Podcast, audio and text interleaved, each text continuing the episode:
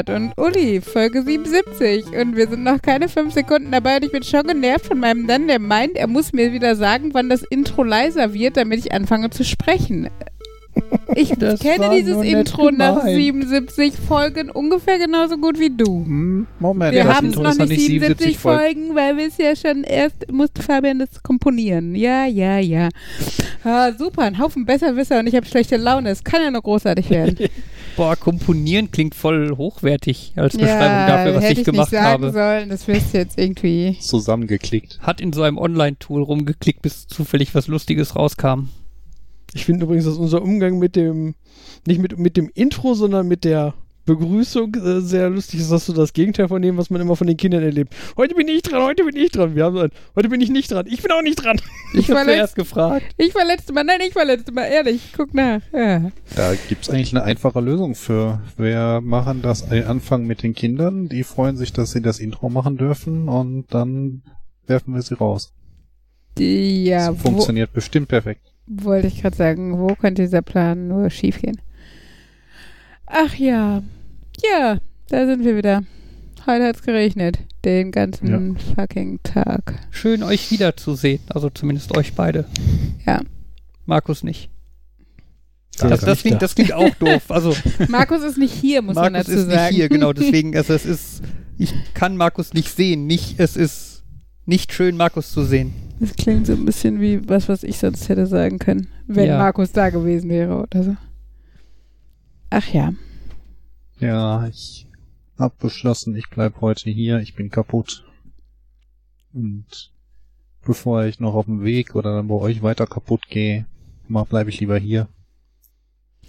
Am Anfang ist es ja noch doppeldeutig, wenn du sagst, ich bin kaputt. Das könnte Mhm. aber, boah, das war so ein anstrengender Tag, ich bin voll kaputt. Und dann, äh, Ich glaube, das war Naja, seine Intention. Markus ist Nein, defekt. nicht.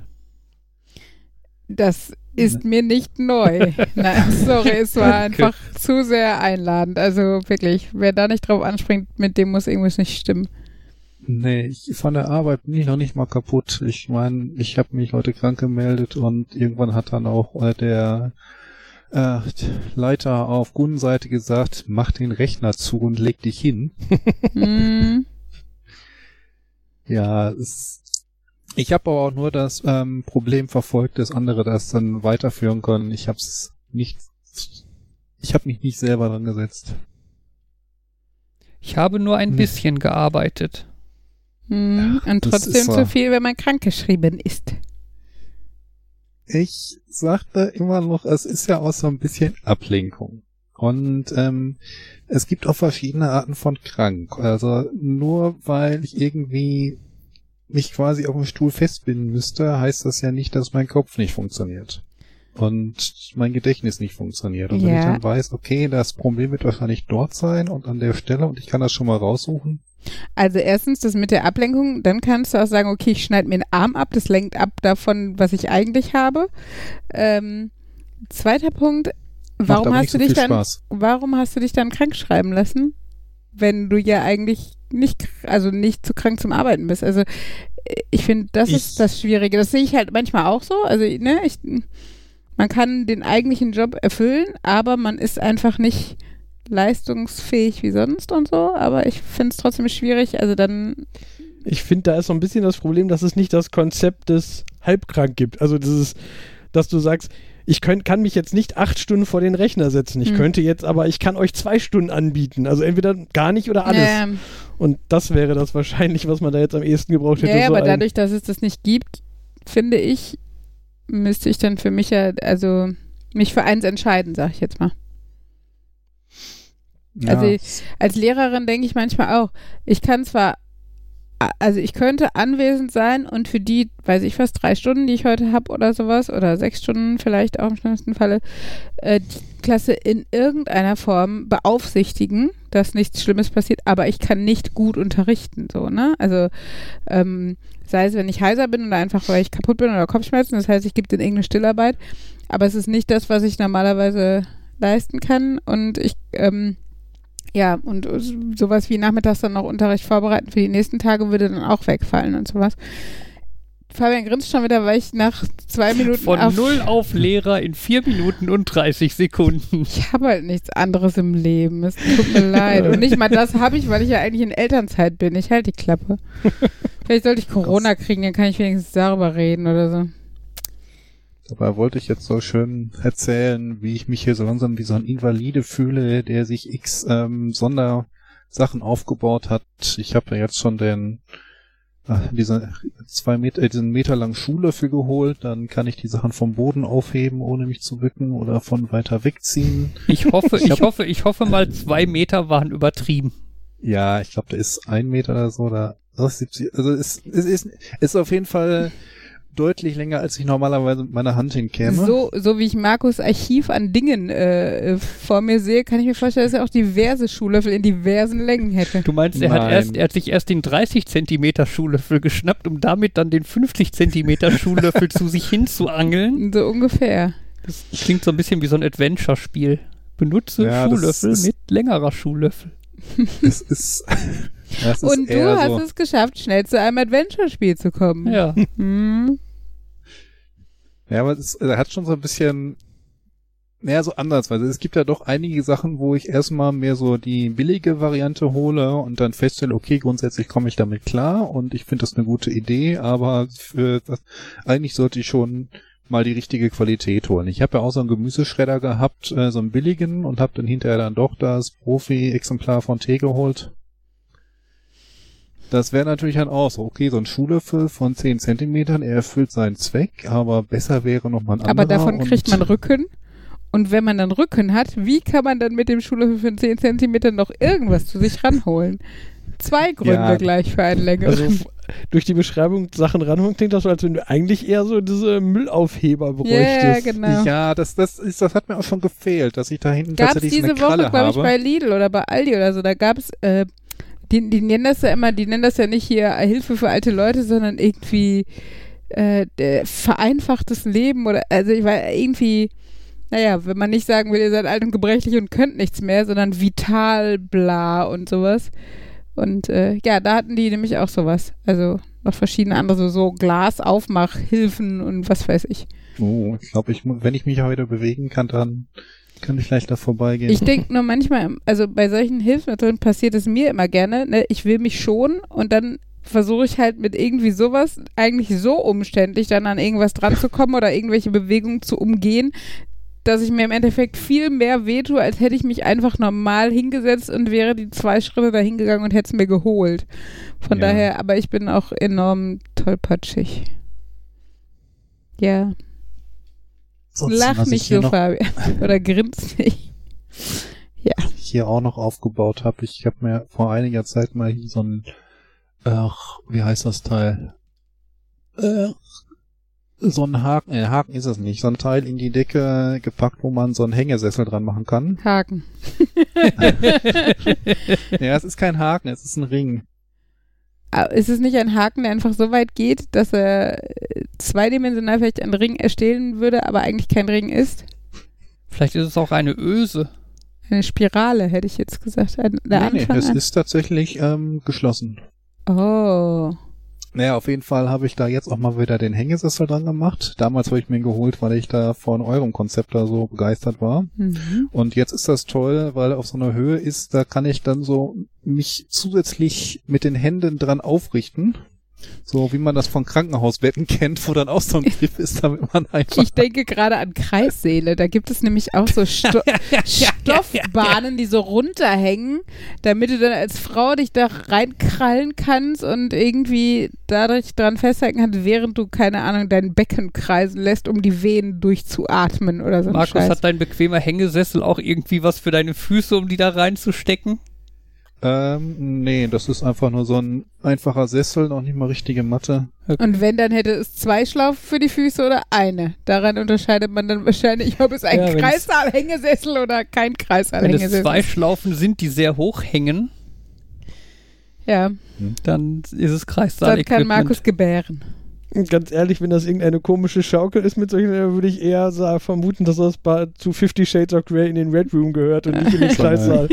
So eine Ja, ich Liebesschaukel. meine, im Endeffekt äh, mehr oder weniger same place. Also, äh, multifunktionales Möbel. Ja, Baby Und- rein, Baby raus. ist Und wo, wurdest, und wo wurdest du geboren? Will ich nicht drüber reden. Mm, Ich hoffe, Ich Kinder mal, sind da noch nicht so weit, dass sie. Egal. Ich sag mal, es ist ja so ein ähnliches Konzept, dass du an eine bestimmte Stelle halt gut Zugriff brauchst und Ja. ich höre auf. Ja, das hatten wir auch schon. Von daher, äh, ja. Aber bei deinem Sessel hast du nicht Zugriff zu irgendwelchen Oh, Stellen. Fabian. Wir, wir Ich alle kann- sind sich einig darüber, dass wir mit diesem Thema aufhören und es ist schon awkward, nur die Stille zu haben. Es wird noch awkwarder, wenn Fabian noch eine Nachfrage stellt. Ich Wunderbar. kann dir den Amazon-Link dazu schicken. Es ist wirklich ein billiger Hängesessel. So wie unser. Der war auch billig und ein Hängesessel. Und ich habe meine Kinder dort nicht bekommen. Nein. Das wäre beim Kaiserschnitt auch noch schwieriger geworden. Wow. Kaiserschnitt, Ha, Kaiserschnitt ich möchte eine. Hausgeburt. Ja, aber sie kriegen doch einen Kaiserschnitt. Egal. Hm. Ein Hauskaiserschnitt. Ja. Wir haben einen großen Esstisch.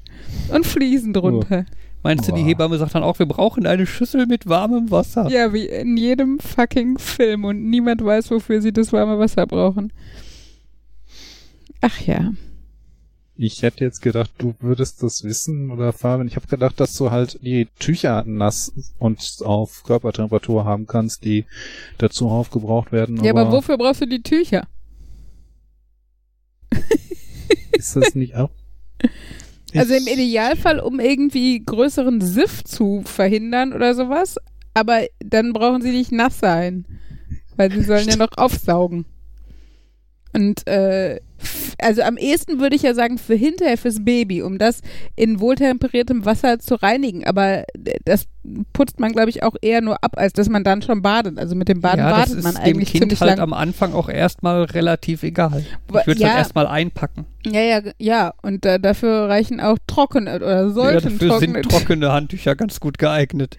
Rein Also- theoretisch könnte man jetzt natürlich argumentieren, dass die vielleicht wirklich nee, heißes Wasser wollen, um irgendwas Zu zu, reinigen, desinfizieren, irgendwie sowas. Also meistens ist es ja auch in älteren Filmen und sowas. Also nein, Filmen, die zu, also schon vor vergangenen Zeiten spielen. Und da könnte ich mir das auch noch am ehesten vorstellen, dass es halt irgendwas mit Reinigkeit zu tun hat, dass, dass man da einfach auch ja nicht jeden Tag geduscht hat und dass man sagt, okay, wenn man da jetzt das Baby, aber ich meine, es ist eh so eine saurige Angelegenheit, da frage ich mich immer so, drei Feuchttücher bringen jetzt, also, ja, also drei feuchte Handtücher bringen jetzt auch keinem was. Und äh, der Mutter mit Wehen ist es gerade auch scheißegal, ob die kalt oder warm sind oder sowas. Also es ist alles so ein bisschen dubios. Aber wenn ich mal ein Drehbuch schreiben würde, würde ich es auch reinschreiben, weil alle haben es gemacht. Also von daher, besser ist das. Das ist dann wieder eine von den Sachen, die du nicht realistisch machen kannst, weil die Leute das Realistische für zu unrealistisch halten. Ja, beziehungsweise weil das realistisch dazu führen würde, dass einfach die, die, die äh, Gebärrate irgendwie sinken würde. Zumindest wenn du es irgendwie in einem großen Film oder so machen würdest. Uh, das wäre doch was irgendwie, wenn du Teenager-Schwangerschaften verringern möchtest, zeigst, äh, gibst du ihnen nicht ein künstliches Baby mit für drei Wochen, sondern zeigst ihnen ein Bild, wie eine Geburt wirklich aussieht. Ja, das Problem ist natürlich, dass dann die ganzen Teenie-Mütter sagen, ja, dann nehme ich halt einen Kaiserschnitt. Okay. Ich meine, der, der Punkt ist natürlich, weniger schmerzhaft ist ein Kaiserschnitt auch nicht, was die Schmerzen halt nur nach und nicht während der Geburt. Ähm, aber äh, ja, das ist halt so ein bisschen, ne, die, die Variante von wegen, der, ich will dann die bequeme Variante, von der ich nichts mitkriege. Und äh, ja. Das, also von daher ist, glaube ich, so ein Baby, was sich mitten in der Nacht we weckt oder am Sonntagmorgen um halb sechs oder sowas, ist bei so Teenie-Müttern vielleicht dann noch hilfreicher. Aber äh, auch da finde ich, das kann man trotzdem nicht vergleichen, weil jeder weiß, auch unterschwellig, dass es eine Puppe ist. Ich habe einfach mal gegoogelt nach heißes Wasser Hebamme Mhm. und so und äh, habe einfach mal Gründe gefunden, warum warmes oder heißes Wasser tatsächlich praktisch sein könnte bei der Okay. Geburt. Ähm, einerseits war das halt, also wie gesagt, war halt vor allem bei älteren Filmen so, ne? Mhm. ähm, oder bei Filmen, die zu ja. früheren Zeiten spielen, ähm, da holte man das äh, Wasser noch entweder vom Brunnen oder es kam halt irgendwie eiskalt aus der Leitung, die Mhm. jetzt auch nicht unbedingt hygienisch war. Auf jeden Fall war das Wasser nicht unbedingt sauber. Mhm. Und auch damals wollten Hebammen dann schon, als man halt irgendwann mal so Keime und so, Dass man. Hände waschen muss. genau, die wollten sich halt möglichst die warm. Hände waschen und so. Ah, Und halt okay. in so dreckigem Brunnenwasser die Hände waschen bringt nicht viel. Ja. Wenn du das Wasser dagegen abkochst, Bringt ist es es mehr. relativ steril. Mhm. Ne? Und man kann sich damit dann die Hände tatsächlich sauber machen. Ähm, Obwohl ich finde immer, man hatte, also oft hat es, hatte man das Gefühl, dass sie das dann so schreien, wenn es halt schon so super panisch ist und das Köpfchen guckt schon raus und die Hebamme hat die Hände schon irgendwie halb im Mutterleib. Und also fand ich bei manchen Filmen, dann denke ich mir, das für Hände waschen jetzt auch ein bisschen spät. Ne? Ja, hier steht dann auch bei, das war auch eine Zeit, wo man also teilweise dann auch irgendwie, wo die Hebammen dann irgendwie Schweineschmalz benutzt haben, um den Weg für das Kind zu schmieren. Ja, aber ich meine, vielleicht ist Schweineschmalz ja auch relativ, also es gibt ja sowas wie äh, Bienen, Honig, der zum Beispiel total, wie heißt das, anti, äh, Ja. also hier so desinfizierend, ähm, wie ist das denn? Antiseptisch? Ja, ja, ich, irgendwas anderes hatte ich noch gesucht als Wort, aber auf jeden Fall, Antibiotisch? nein, naja, auf jeden Fall, Antibakteriell? genau, antibakteriell Hm. ähm, ist und äh, ich meine, kann natürlich sein, also ich äh, das ist jetzt aus der Luft gegriffen. Ich habe keine Ahnung über Schweineschmalz. Ich weiß noch nicht mehr, wie es hergestellt wird, aber vielleicht ist das gar nicht so schlimm, wie man jetzt im ersten Moment denkt. Also vielleicht ist Schweineschmalz ein geringeres Problem als eine Hebamme mit dreckigen Fingern. Also von daher, keine Ahnung. Außerdem wurde bis in die 80er Jahre quasi routinemäßig den gebärenden Frauen ein Einlauf verpasst. Das ist aber heutzutage auch noch so.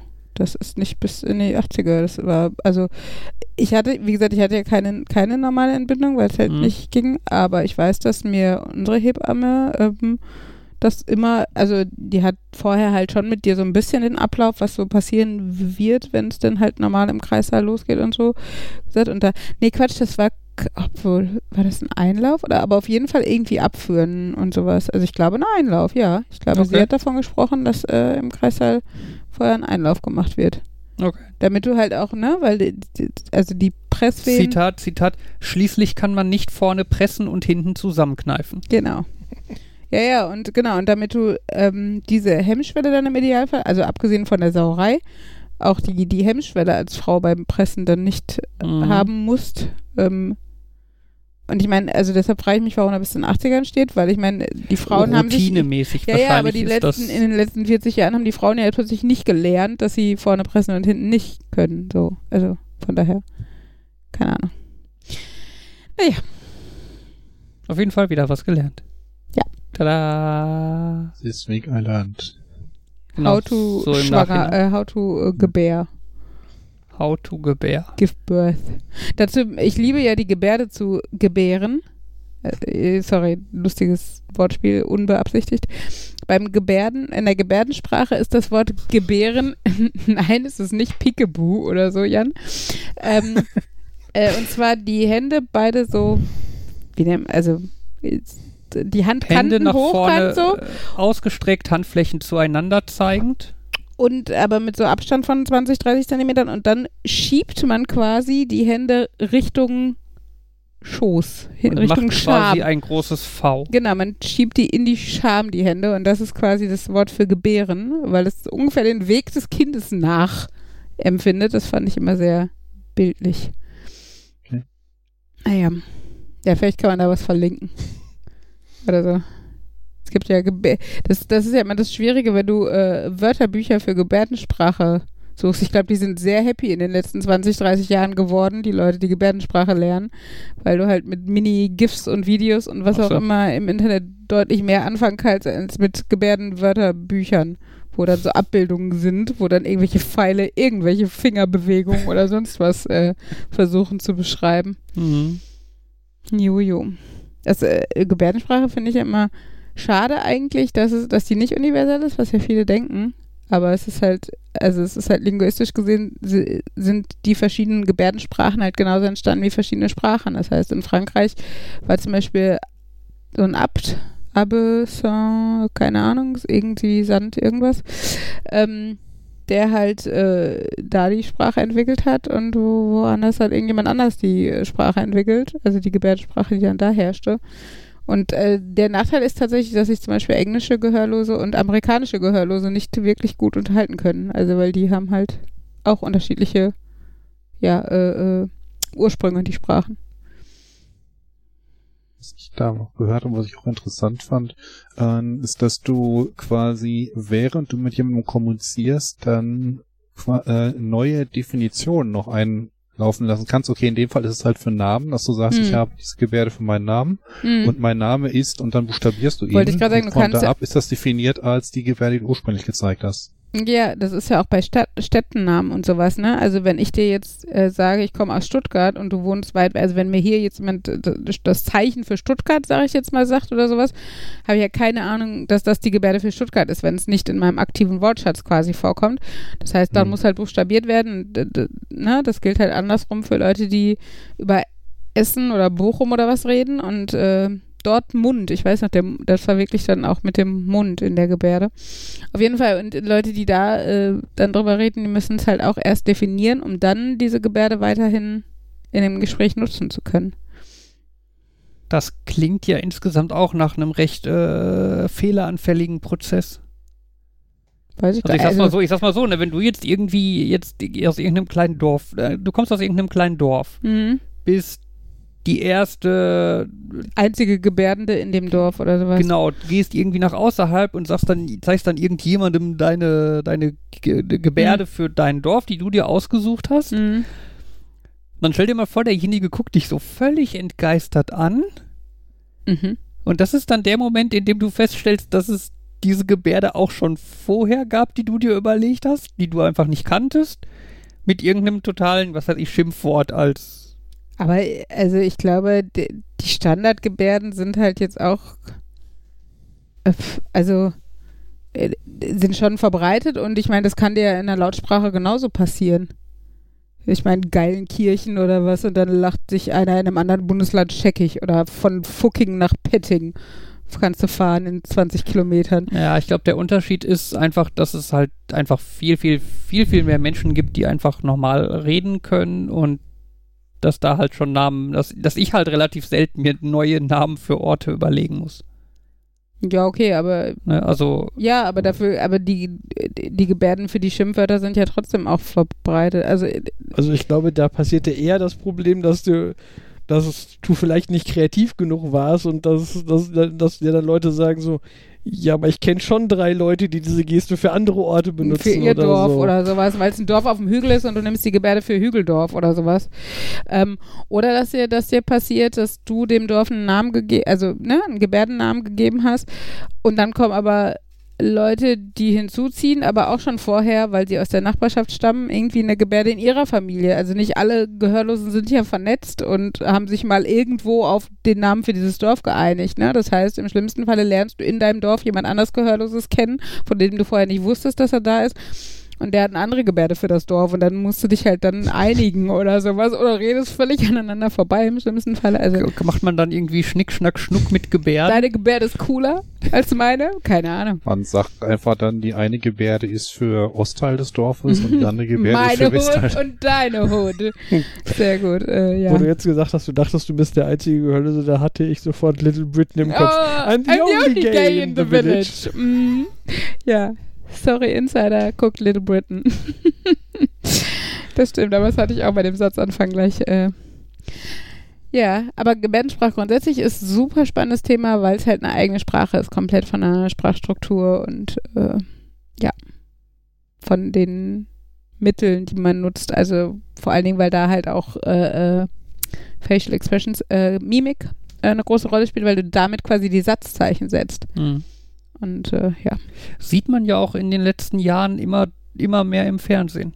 Ja, ja also auch gefühlt ist ja jetzt bei jeder. äh, Gerade bei den RKI-Pressekonferenzen kam es irgendwann dazu. Also da waren die ersten Male ohne und ich weiß noch, Mhm. dass dann ähm, äh, bemängelt wurde, dass die, äh, die wichtigen Pressekonferenzen und so ohne Gebärdendolmetscher stattgefunden haben. Mhm. Und äh, ja, ich weiß noch, dass ich mal gelesen habe, was ich, worüber ich mir vorher gar keine Gedanken gemacht habe, dass ähm, es quasi einen Bekleidungskodex für Gebärdendolmetscher gibt, weil sie keine bedruckten oder gemusterten Oberteile tragen sollen, damit man ihre Hände gut sieht. Oder auch keine hautfarbenen Oberteile. Ne? Okay. Also, weil das ist das A und O. Und wenn du, ja, wenn man deine Hand nicht auf den ersten Blick oder nicht erklärt, erkennt, äh, wie viel Finger du zeigst, weil du ein T-Shirt mit Brühwürstchenmuster oder sowas trägst, dann äh, ist das halt schwierig. T-Shirt mit 20 weiteren Händen drauf. Ja, das wäre fies. Was, was mir gerade einfällt, äh, was ich, was ich auch krass finde, ist dann teilweise äh, Gebärdendolmetscher auf irgendwelchen Heavy-Metal-Konzerten oder so. Mhm. die dann da mit auf der Bühne stehen und dann da Generell Musik. was weiß ich was abfahren, wo ich mir, wo ich mir denke, ey, ich kann nicht mal sehen, was die da so schnell machen. Mhm. Und dann gibt's halt Leute, die dann auch noch, also zum einen halt wie der Gebärdendolmetscher in der Lage sind, diese Bewegungen durchzuführen. Mhm. Und zum anderen, dass es dann halt auch noch Leute gibt, die das also, Ja, verstehen, was, stellst was dir, der da stellst macht. dir wie eine Fremdsprache vor. Ja, du, ne? wenn, du, wenn du klar. Englisch oder, oder eine Fremdsprache nicht gut kannst, dann reden die alle Muttersprachler viel zu schnell am Anfang. Und wenn du, je besser du die Sprache kennst, desto besser kannst du mithalten. Und Mhm. ich meine, das ist ja bei Gebärdensprache auch wieder nicht anders.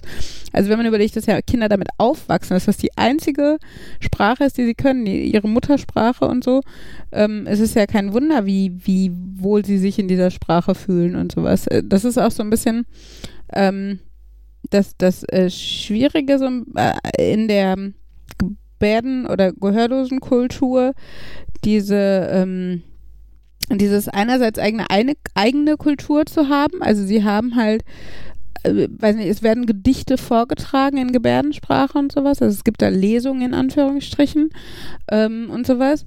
Ähm, und gleichzeitig bist du aber nun mal Teil einer Gesellschaft, die für Hörende ausgelegt ist. Und ähm, äh, ganz schwierig ist es halt für Leute, wie man das auch aus anderen Minderheiten kennt, die zwischen den Stühlen stehen. Also Leute, die ähm, zum Beispiel so ein CI, also so ein Cochlea-Implantat haben, ähm, die also eigentlich gehörlos aufgewachsen sind und dann aber über dieses Cochlea-Implantat akustische Signale empfangen, die im Gehirn ankommen ähm, und so, so, so eine Art Hören wieder lernen können.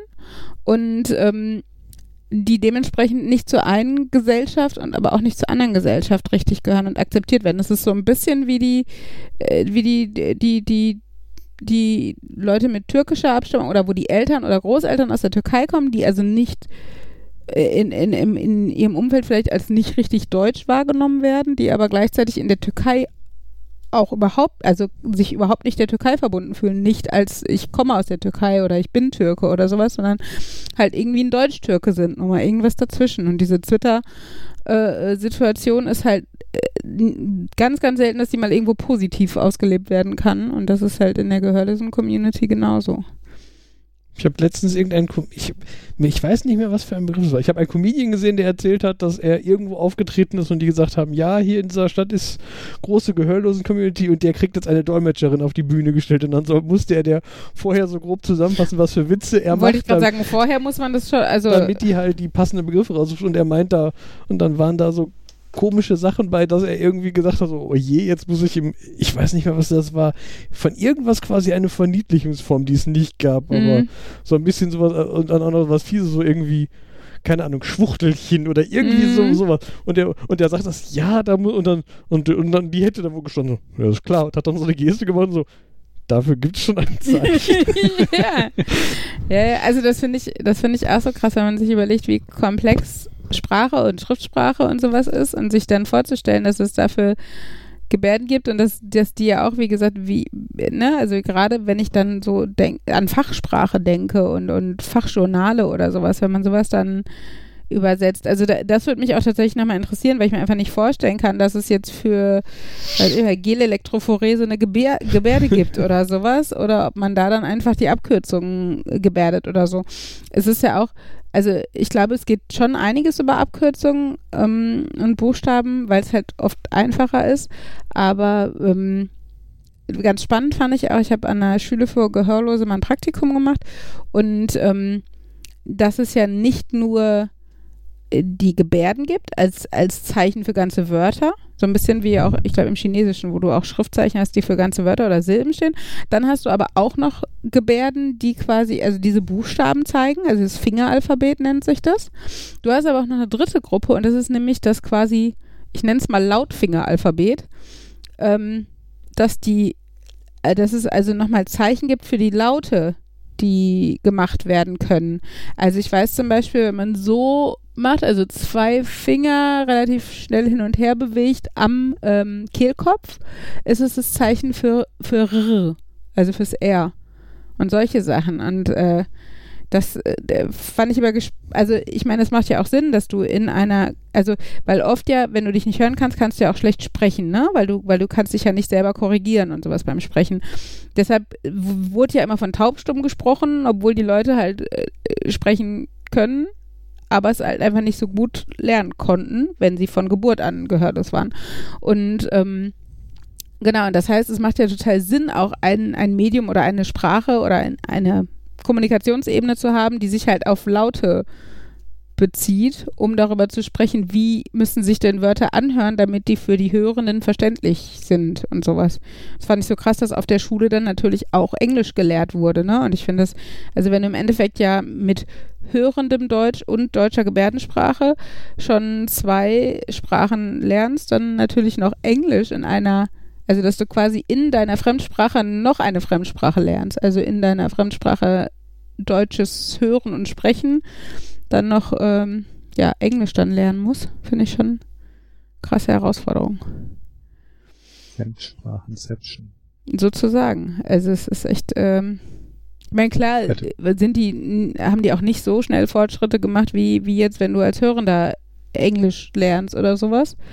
Ähm, aber äh, abgefahren fand ich es trotzdem. Da war übrigens auch dieses von wegen neue Wörter finden. Da, haben, da hat eine fünfte Klasse Harry Potter gelesen und die haben dann halt auch gemeinsam überlegt, welche ähm, Gebärde, also für Harry Potter gab es, glaube ich, eine halbwegs universelle Gebärde. Das war mit dem Finger den Blitz auf der Stirn nachzeichnen. Ähm, aber Hagrid zum Beispiel ähm, haben sie dann für sich definiert oder sowas. Also das ist, äh, ist dann natürlich auch wieder, es ist halt nochmal eine Untercommunity, in der dann gerade diese Gebärde für Hagrid äh, genutzt wird. Das kann halt woanders wieder ganz anders aussehen. Ja, es scheint zumindest dann irgendwas zu sein, dass es, dass die ganze Sprache so ausgelegt sind, äh, ist, dass man mal eben Sachen dazu definieren kann, sei es ein neuer Name, sei es ein neuer Ort oder ein anderer Begriff und dass die einfach dann von sich aus damit klarkommen, okay, wir fügen jetzt etwas der Sprache hinzu. Ja. Ja, wenn du es nicht anders kennst, wie gesagt, das ist ja für, für viele der Gehörlosen die Muttersprache. Ähm, ja. Wenn das dann Vergleichs irgendwie, was für ein hier gemacht wird, wenn auf einmal Downloaden im Looten auftaucht oder so. in in Holland hatte ich bestimmt schon mal erzählt, da gibt es ja irgendwie alle zehn Jahre diese Sprachreform, wo dann die Schriftsprache an die mündliche Sprache zumindest teilweise irgendwie angepasst äh, wird. Oder an, nicht die Schrift an die mündliche, sondern einfach die Sprachregeln an das, was einfach praktikabel ist, sage ich jetzt mal, das, was wirklich genutzt ist. Also mhm. zum Beispiel aus ähm, Min Herr und Min Froh, also sowas wie sehr geehrte Damen und sehr geehrter Herr oder sowas, ähm, wurde halt ein Wort, weil es halt einfach in 90 Prozent der Fälle als Anrede genutzt wurde. Und mhm. daraus, also da wurde dann nicht mehr mein Herr, sondern mein Herr als ein Wort und sowas. Ja, das ist ja ganz häufig auch eine Frage der was richtige Linguistik yeah. ist, dieses ne, Deskriptiv und hm, welche ist die andere? Präskript, also äh, das Vorschreibende oder was heißt denn Vorschreiben auf Englisch? Prescribe? Prescribe? Äh, ist ja auch egal. Also es gibt auf jeden Fall die beschreibende und die vorschreibende und okay. das ist halt immer dieses als richtiger Linguist, das ist so ein mm. bisschen so wie der Naturbeobachter. Der richtige Naturbeobachter beobachtet die Natur und greift dich ein mm. und der richtige Linguist beobachtet und sagt nicht, du machst der das falsch. Der analysiert das, was Sprache ist und nicht das, wie es sein sollte nach irgendwelchen Regeln. Genau, der eher mm. darüber redet, hm, die Regeln scheinen sich zu ändern. Ja, da gibt es ja ganz, also es gibt ja ganz spannende Hilfsmittel auch in der Linguistik. Ich hatte mal ein Seminar, das muss ich aber zugeben, das war sehr voll und ich war sehr wenig aufnahmefähig. Ich weiß nicht, ob ich davor schon... auch sehr voll? Nein, das, das tatsächlich nicht. Also an der Uni war ich selten, also seltener angetrunken als in der Oberstufe manchmal, glaube ich. Ähm, mein Korpuslinguistik und zwar ähm, Korpusse sind ja quasi Sprachsammelmaschinen, Archive, was auch immer. Und ähm, also ein bisschen wie wenn du jetzt in einem Wörterbuch nachguckst und dann stehen unter dem Wort drei Beispielsätze und sowas. Und jetzt nehmen man das nur mit also je nachdem welcher Korpus das ist, hat er sich halt verschiedener Medien bedient, also entweder nur Zeitschriften oder alles im Internet oder ne, also alles, was er finden konnte oder nur Sachtext oder was auch immer oder alte Literatur. Und da gibst du halt dieses Wort ein und dann tauchen alle Sätze auf, in denen das Wort vorkam. Also jetzt nicht nur die drei Beispielsätze, sondern wirklich alles. Und das kannst du halt nutzen, wenn du linguistisch irgendwie analysieren willst, wie hat sich das, keine Ahnung, im Wandel der Zeit die Nutzung dieses Wortes oder die Bedeutung dieses Wortes oder was auch immer gewandelt oder wie häufig das benutzt wurde, was auch immer.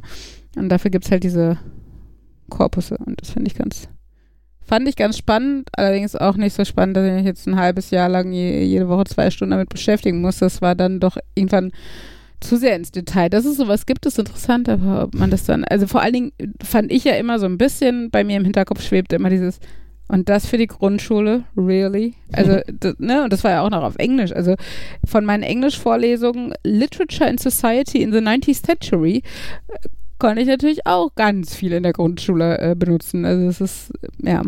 Das, ich meine, ich will nicht sagen, wie gesagt, also es macht ja Sinn, dass dass du als Lehrer ein fundiertes Wissen von den Fächern hast, die du unterrichten wirst. Und ich darf ja auch bis zur 10. Klasse unterrichten. Also es ist ja kein reines Grundschulstudium, auch wenn ich den Schwerpunkt Grundschule hatte.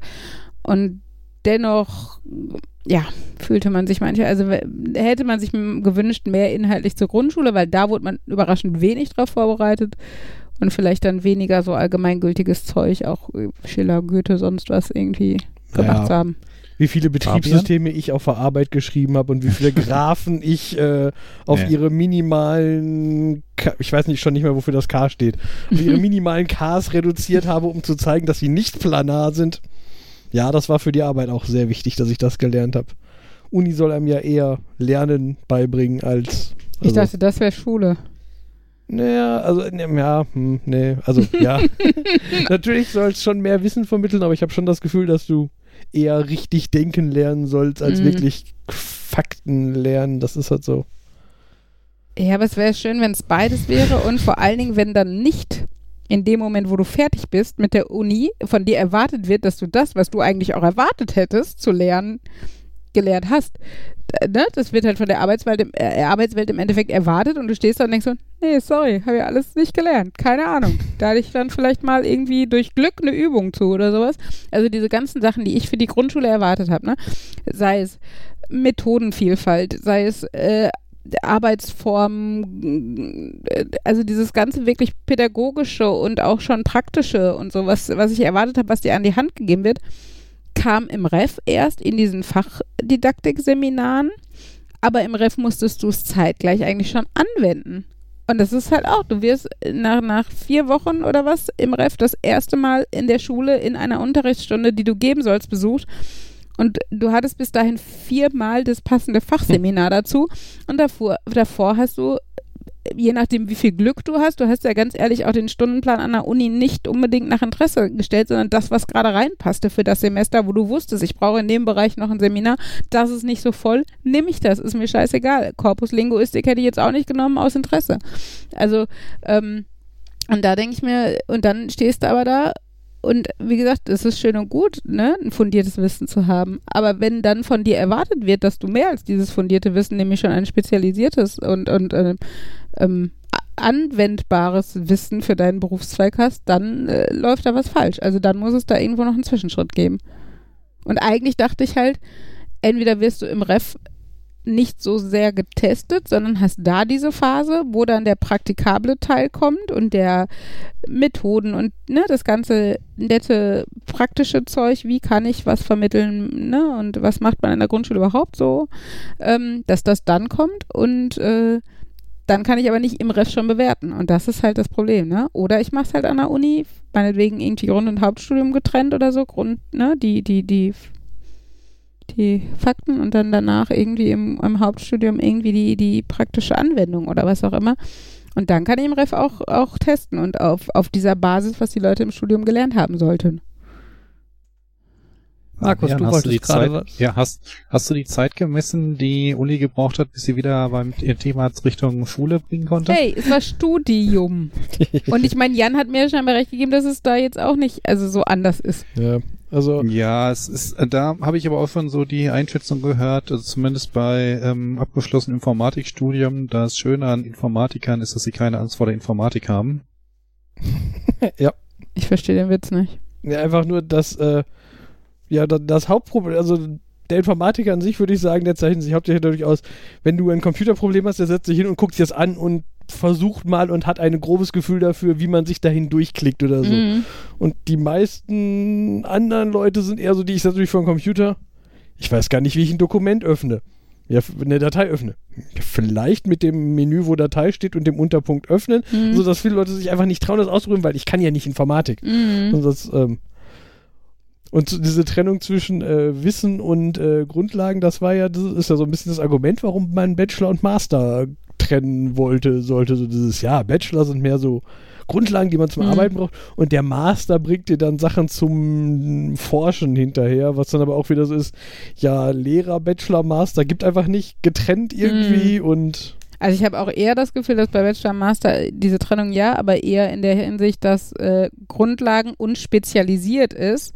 Aber spezialisiert äh, weiß ich jetzt, also spezialisiert muss ja nicht heißen praktisch anwendbar. Ne? Also da, ich meine, der Lehrerberuf ist natürlich auch nochmal eine, eine Sonderfall, auch im, in Sachen Studium und sowas. Ne? Und äh, dass danach halt noch eine Phase kommt, ist natürlich, und beziehungsweise, dass du auch sehr spezifisch weißt, was auf dich zukommen wird. Ich sag mal, wenn du Biologie studierst oder ähm, also ne, irgendwie so, da gibt's ja, also da, ich meine, klar, du spezialisierst dich, das heißt, du entscheidest schon so ein bisschen, in welche Richtung du gehst, aber rein theoretisch nur von der Aussage her, ich habe Biologie studiert, hast du ja irgendwie so eine Palette an Möglichkeiten, in welchem Bereich du gehen würdest, ne? Ob du irgendwie im Zoo anfängst zu arbeiten oder dich in irgendein Labor setzt oder sowas. Also das, ne? Und das ist, ähm, ja, ist jetzt erstmal durch den reinen Studiengang nicht sehr definiert.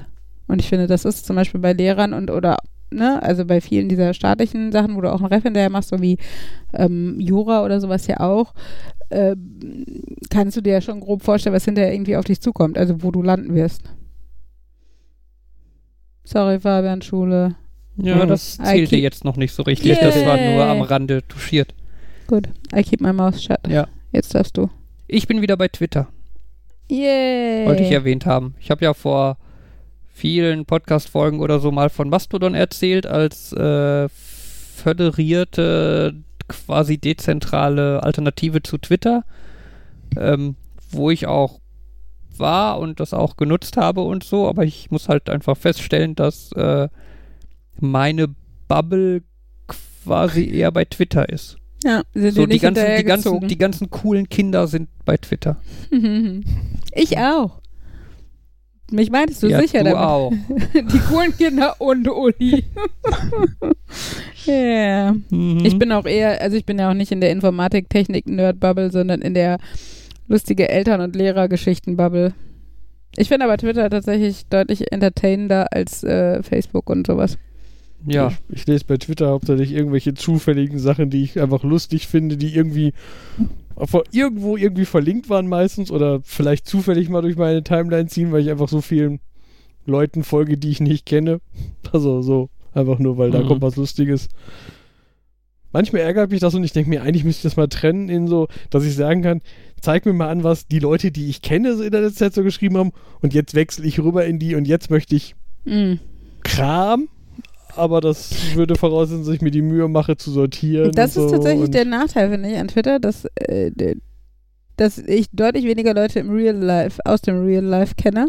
Okay. Und, ähm, und die, die da, die ich kenne, aber auch einfach auch nicht so spannende Sachen schreiben, wie die, die ich nicht kenne. Deshalb folge ich halt vielen, die ich nicht kenne, weil die lustige Sachen Also schreiben. Jan, Lösung für dein Problem wären Listen.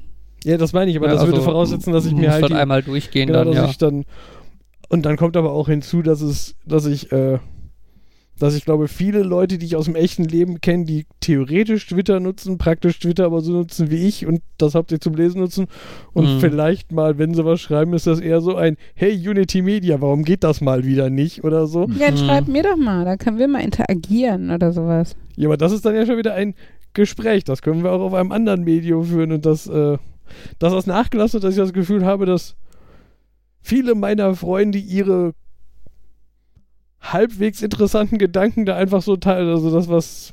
Also nicht nur, und das ist doch nicht bei, bei Twitter. Ich habe so all- allgemein das Gefühl, dass es bei, auch bei Facebook und so so ein bisschen eingeschlafen ist, dass so einfach. Ja, dieses, dieser Teil sozial bei sozialen Netzwerken ist Genau, ist- weniger. Also ich poste da auch bei, tatsächlich bei Facebook, aber auch, weil ich es grundsätzlich sonst eher anstrengend finde, ähm, Und mit den Leuten, mit denen ich befreundet sein will, bin ich halt im Real Life befreundet, ehrlich gesagt. Ähm, poste ich bei, bei Facebook auch eher irgendwelche politischen Artikel oder Statements oder sowas. Und ähm, oder gehe halt in irgendwelche Gruppen, um quasi so forumsmäßig eher, aber auch da wieder mit Leuten, die ich im Real Life nicht kenne, ne? Also das irgendwelche Näh-Communities oder Bastelgruppen oder sowas. Und ähm, das ist, ich finde es total praktisch. Also es ist echt geil, weil ich meine, ne, gerade so, je spezieller die Fragen, ähm, es gibt halt eine Nähgruppe für genau meine Nähmaschine so ungefähr. Es ist halt ganz geil, da fragen zu können, weil du weißt, die Leute wissen, wovon ich rede. Aber ähm, für das ursprüngliche bei Facebook meinen Freunden zeigen, was ich zum Mittagessen hatte oder sowas, äh, nutze ich das jetzt auch nicht mehr. Ja, das ist natürlich das, da auch das Problem, dass, dass wenn dann wenn Leute das noch nutzen dafür, dass es dann sowas ist, wo man auch denkt, das ist so ganz null wert, so dieses, äh, so dieses, ich poste ein Bild von meinem Essen oder so, das, also ich habe, das fällt mir bei Instagram manchmal, also da bin ich, da, wenn ich, wenn da Leute was posten, die ich kenne, ist auch so, ja, hm. Ja, Instagram finde ich, finde ich deutlich reizvoller in der, also anders reizvoll einfach. Also wie gesagt, bei Facebook im Moment eher so die Forumssache.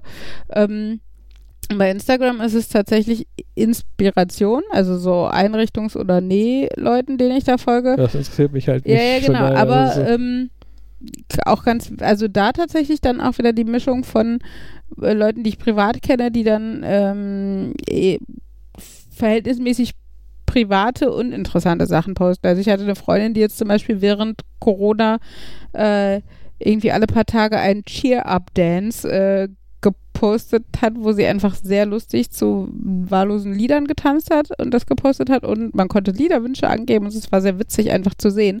Oder halt eine Freundin vor Corona, die äh, Reisefotos oder sowas. Also das Ja. finde ich halt, äh, das geht zum Beispiel einfach, da geht mehr, ist mehr los bei Instagram, ne? Oder eine Freundin, die, ähm, die in Dortmund-Hörde wohnt, die da ähm, irgendwelche Fotos postet aus Hörde, aber eher so Antifotos. Also irgendeine Müllkippe oder eine leere Flasche oder irgendwelche Aufkleber am Laternenpfahl oder sowas. Also was ich halt auch ja äh, interessanter finde als das meiste, was, ähm, was andere Menschen irgendwie bei Facebook posten oder sowas. Ja. Ist Markus noch da? Ich bin noch da. Ah, sehr gut. Ich hatte kurz Angst, du sitzt jetzt irgendwie in deinem Hänge, Hänge, Hängesitz und kannst dich nicht mehr bewegen und kommst nicht mehr irgendwo dran oder so. Ähm, was war ich hatte, hattest du eigentlich gesehen, dass ich dich bei Twitter mal in einem Post äh, im Kommentar verlinkt, wie heißt das bei Twitter? Ja, Habe? gemenschent. gemenschent habe? ja, In dem Post Postbank? Ja. Ja, gut. ja. Da war nämlich, äh, fand ich auch spannend, da hatte nämlich äh, Leute geschrieben, die sind umgezogen und haben bei der Postbank, wo sie ihr Hauptkonto haben, dann angegeben, dass sie umgezogen sind. Problem ist, scheinbar hat die Postbank zwei Adressen für dich gespeichert. Eine Geschäftsadresse oder was und eine äh, Versandadresse. Und hat das aber nur bei einem geändert. Und dann wohnten die und einen Monat lang ging alles gut und dann war plötzlich das Konto dicht. Und das bei einem Hauptkonto, wenn du Kinder hast und so, ist schon scheiße. Und vor allen Dingen konnte da aber keiner was dran ändern für Wochen. Also auch mit Telefon und in der Filiale und keiner konnte darauf zugreifen und keine Ahnung. Also sie haben halt Gott sei Dank auch noch irgendwelche Nebenkonten, aber es ist ja trotzdem nicht das gleiche wie das eine, von dem du alles nimmst, wo dein Gehalt drauf geht und sowas. Und äh, ja, muss wohl ein totales Hin und Her gewesen sein und deshalb haben sie gesagt, für alle Leute, die irgendwie bei der Postbank sind und mal umziehen, äh, merkt euch das und ändert beide Adressen, wenn ihr das tut. Und da wir äh, zumindest ein Konto äh, bei der Postbank Ja, haben, sollten wir das tun. ja das, das sind, das sind immer, hm?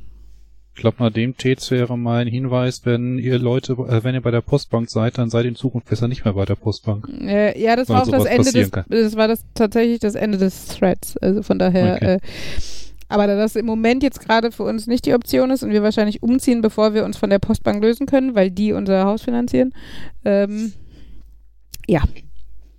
Ähm, prinzipiell ist das ja so ein Problem, was ich immer häufiger sehe. Das sind dann so Firmen, die alles in irgendwelche so Prozesse und Skripte und so reinmachen müssen. Weißt du, die, Hm. wenn du irgendwie bei der Telefonhotline anrufst, die Telefonhotline-Menschen können auch nicht einfach deine Daten sehen, sondern die können auch nur irgendwelche vorgefertigten Skripte abarbeiten und da die Mhm. Buttons anklicken und so. Ähm, ich, ich habe irgendwie das Gefühl, früher war das halt so, du hast da angerufen, hast deinen Namen gesagt und quasi in dem Moment konnte dann der Callcenter-Mensch äh, deinen gesamten deine gesamten Daten sehen mit allem, was dahinter steckt und dir sagen, wo das Problem ist und Ja. so. Ne, und heutzutage haben die irgendwie genauso Probleme wie du, weil die sich da erst durchklicken müssen Mhm. und mit Glück, mit Glück dann auf Seite 7 des Formulars entdecken, wo dein Problem ist. Hm. Ne? Ähm, was da noch dazu kommt, ähm, dadurch, dass das früher hatten sie wahrscheinlich ein System und dann sind im Laufe der Zeit weitere Systeme hinzugekommen und teilweise sind dann Funktionen rübergewandert, aber irgendwie Spezialfunktionen nicht implementiert, die Mhm. muss dann im alten System nochmal suchen und dann ist da wieder was anderes, was in dem System ist, aber das wurde nach einer halben Migration quasi abandoned, da sind trotzdem Sachen drin und sowas wuchert im Laufe der Zeit. ja, das kann gut sein. Ja, ich meine, das ist ja wie so manchmal so Häuser, die man sieht, wo immer ein neuer Anbau und dafür was anderes eingerissen und hier nochmal ein Anbau und da nochmal ein Wintergarten dran und keine Ahnung, die dann so super verschachtelt sind. So ähnlich stelle ich mir das bei sowas dann auch vor. Aber hilft ja alles nicht, ist scheiße für den Anwender oder für den Kunden. Also, naja. Ja, da braucht es dann manchmal so die Leute, die am Prozess vorbeiarbeiten können. Die, Ja. Proz- oder die einen Prozess haben, der den regulären Prozess außer Kraft setzt. Erinnert mich damals daran, wie wir hier in diesem Haus äh, zum ersten Mal DSL haben wollten. Mhm. Ne, das war halt so die Anfangszeit, wo man ein schnelles Internet hatte. Ne? Ich meine 768 Kilobit pro Sekunde. 0,7 Megabit. Ne, und das war ja Ja. der Hit schlechthin. Ne? Also zum einen war es halt irgendwie zwölfmal oder was oder 15 Mal so schnell wie alles, was man mit einem Modem erreichen konnte. Und mit DSL gab es ja quasi grundsätzlich Flatrates. Das Mhm. gab's da, ja davor, es gab eine Zeit, wo es mal Flatrates gab, aber die wurden dann irgendwann wieder abgeschafft, weil die für die Anbieter zu teuer waren. Ähm, genau, und dann wollte ich halt irgendwann DSL haben und hier auf dem Dorf und irgendwann nach viel zu langer Zeit war dann DSL hier prinzipiell verfügbar und die Nachbarn hatten das und gegenüber die Leute hatten das und dann dachte ich, ja komm, dann müssen wir das ja auch haben hier, ne? Dann, es geht jetzt und hab's bestellt und dann von der Telekom irgendwann äh, einen Brief bekommen nach Motto, ja, äh, nee, geht bei Ihnen nicht. Pech gehabt, geht nicht. Punkt, Ende. Und äh, ja gut, dann war ich verzweifelt und habe dann irgendwann weitergeguckt und mir dann irgendwann überlegt, ja gut, dann zumindest updaten auf äh, ISDN, ne, was schon mal ein bisschen Geschwindigkeitsvorteil hätte beim Surfen und ich glaube auch, ich glaube, da gab es dann auch so Flatrate-mäßig irgendwas, aber da bin ich mir gerade nicht sicher. Auf jeden Fall dann das gemacht und ewig lange gewartet und dann sollte der Termin endlich kommen für die Umschaltung und dann einen Brief bekommen von wegen, ja, nee, ISDN geht bei Ihnen nicht. Okay. Ja, Nachdem sie es schon dreimal bestätigt hatten. ja, ich hatte schon Hardware hier stehen und eingerichtet und so, aber äh, ja. Ja, und Gekauft oder gemietet? äh, gemietet. Die habe ich dann zurückgeschickt und alles war wieder gut. Ne, aber das war halt so, ja, DSL Hättest und verhalten können. Wie? Wie?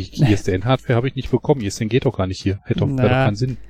Naja, und äh, ja, und das war dann halt auch so, ne, wenn du dann irgendwie bei der Telekom angerufen hast oder so, dann war halt so, ja, nee, DSL geht bei Ihnen nicht. Punkt.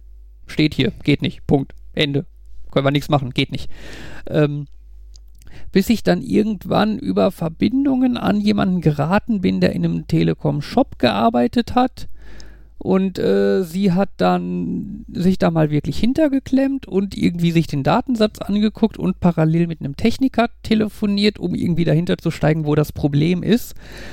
Und sie hat dann auch tatsächlich rausgefunden, wo das Problem ist. Und zwar hatten wir hier im Haus einen Primärmultiplex-Anschluss. Schönes Wort, ne? Ähm, das, das war nämlich eine Technik, mit der quasi zwei analoge Telefonleitungen über eine Leitung geführt wurden. Ne, die wurden quasi bei der Telekom quasi zusammen auf das eine Kabel gemischt, ging dann halt über das eine Kabel und hier im Haus unten direkt am Anschluss hing dann noch so ein Kasten, der dann die zwei Signale aus dem einen Kabel genommen hat und wieder auf zwei Kabel verteilt hat. Und dann hatten wir dadurch halt zwei Telefonanschlüsse hier im Haus. Ja, und das Problem war halt ganz einfach, äh, diese Primäranschluss, äh, äh, Primär-Multiplex-Anschlussgeschichte ist einfach nicht kompatibel weder zu DSL noch zu ISDN. Wahrscheinlich hat er dann technisch auch noch versucht, nur einen von den beiden umzustellen und dann wäre das ja. Ja, genau. Ja. Und die, des Rätsels Lösung war halt einfach quasi einen von den beiden Anschlüssen zu kündigen und dann halt den anderen äh, halt zu upgraden.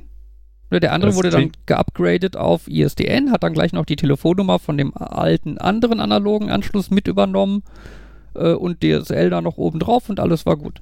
Ne, das ist aber dann auch so eine, warum, warum, also äh, kann man nicht irgendwie dafür sorgen, dass da irgendwie steht, geht nicht, weil? Ne, Ich meine, wenn diese, diese, diese technische Prüfung da irgendwie feststellt, das geht nicht, dann kann sie doch vielleicht auch sagen, warum es nicht geht. Und was man tun kann, damit es geht. Kostet extra. Ja. Ne, das ist so ein bisschen Ja, ja. so, so Information. Ja, das, das fehlt mir halt bei so vielen Stellen, so, so Fehlermeldungen, die nicht informativ sind. Wenn Ich nicht hab- erwartete Aufnahme, äh, Ausnahme ist aufgetreten. Mhm. Ja, ich wollte vorgestern bei einem Online-Shop was bestellen. Ja, Mhm. es war ein kleiner Shop. Es war nicht Amazon, es war mal ein kleiner Shop. Und ich wollte mir da was bestellen und habe mich da zu dem Shop durchgeklickt, habe mir da die Sachen angeguckt, habe gesehen, was ich wollte, habe es in den Warenkorb geklickt, habe auf zur Kasse gehen geklickt, habe meinen Namen eingegeben, meine Adresse, wie ich bezahlen möchte, habe auf Weiter geklickt und bekam die Meldung, für Ihre Adresse äh, existiert keine Versandmöglichkeit, äh, keine Versandmethode. Könnte daran liegen, dass wir am Nordpol leben, Punkt. Fabian. Ja, dann erster Gedanke, okay, ich habe meine Adresse falsch eingetippt oder so. Ne, also zurück, Adresse kontrolliert, war alles richtig gesch geschrieben. Nochmal auf Weiter geklickt, nö, es existieren keine Versandmethoden. Dann habe ich gedacht, okay, habe ich, welches Land habe ich denn angegeben? Geguckt, Deutschland. Ja, ist richtig. Der, der Shop ist auch aus Deutschland. Also gehe ich mal davon aus, dass sie dann auch nach Deutschland verschicken. Ne? Eigentlich schon. Äh, wieder auf Weiter geklickt, ja, existiert keine Versandmethoden. Hab dann irgendwie auf der Seite noch geguckt, ob da irgendwie bei Versandkosten oder was steht, von wegen wir liefern nur auf die deutschen Inseln oder sowas. äh, nö, stand da nicht. Also keine Ahnung, warum da keine Versandmethode ist. Ne?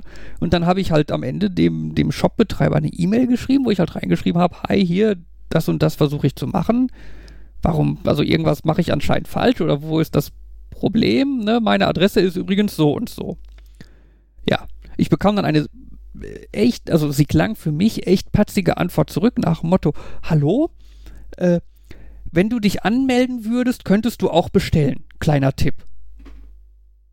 Okay. Das war die gesamte Mail. Und dann hast du gedacht, wenn er mein Geschäft nicht haben will, dann bestelle ich doch wieder per Amazon. Exakt.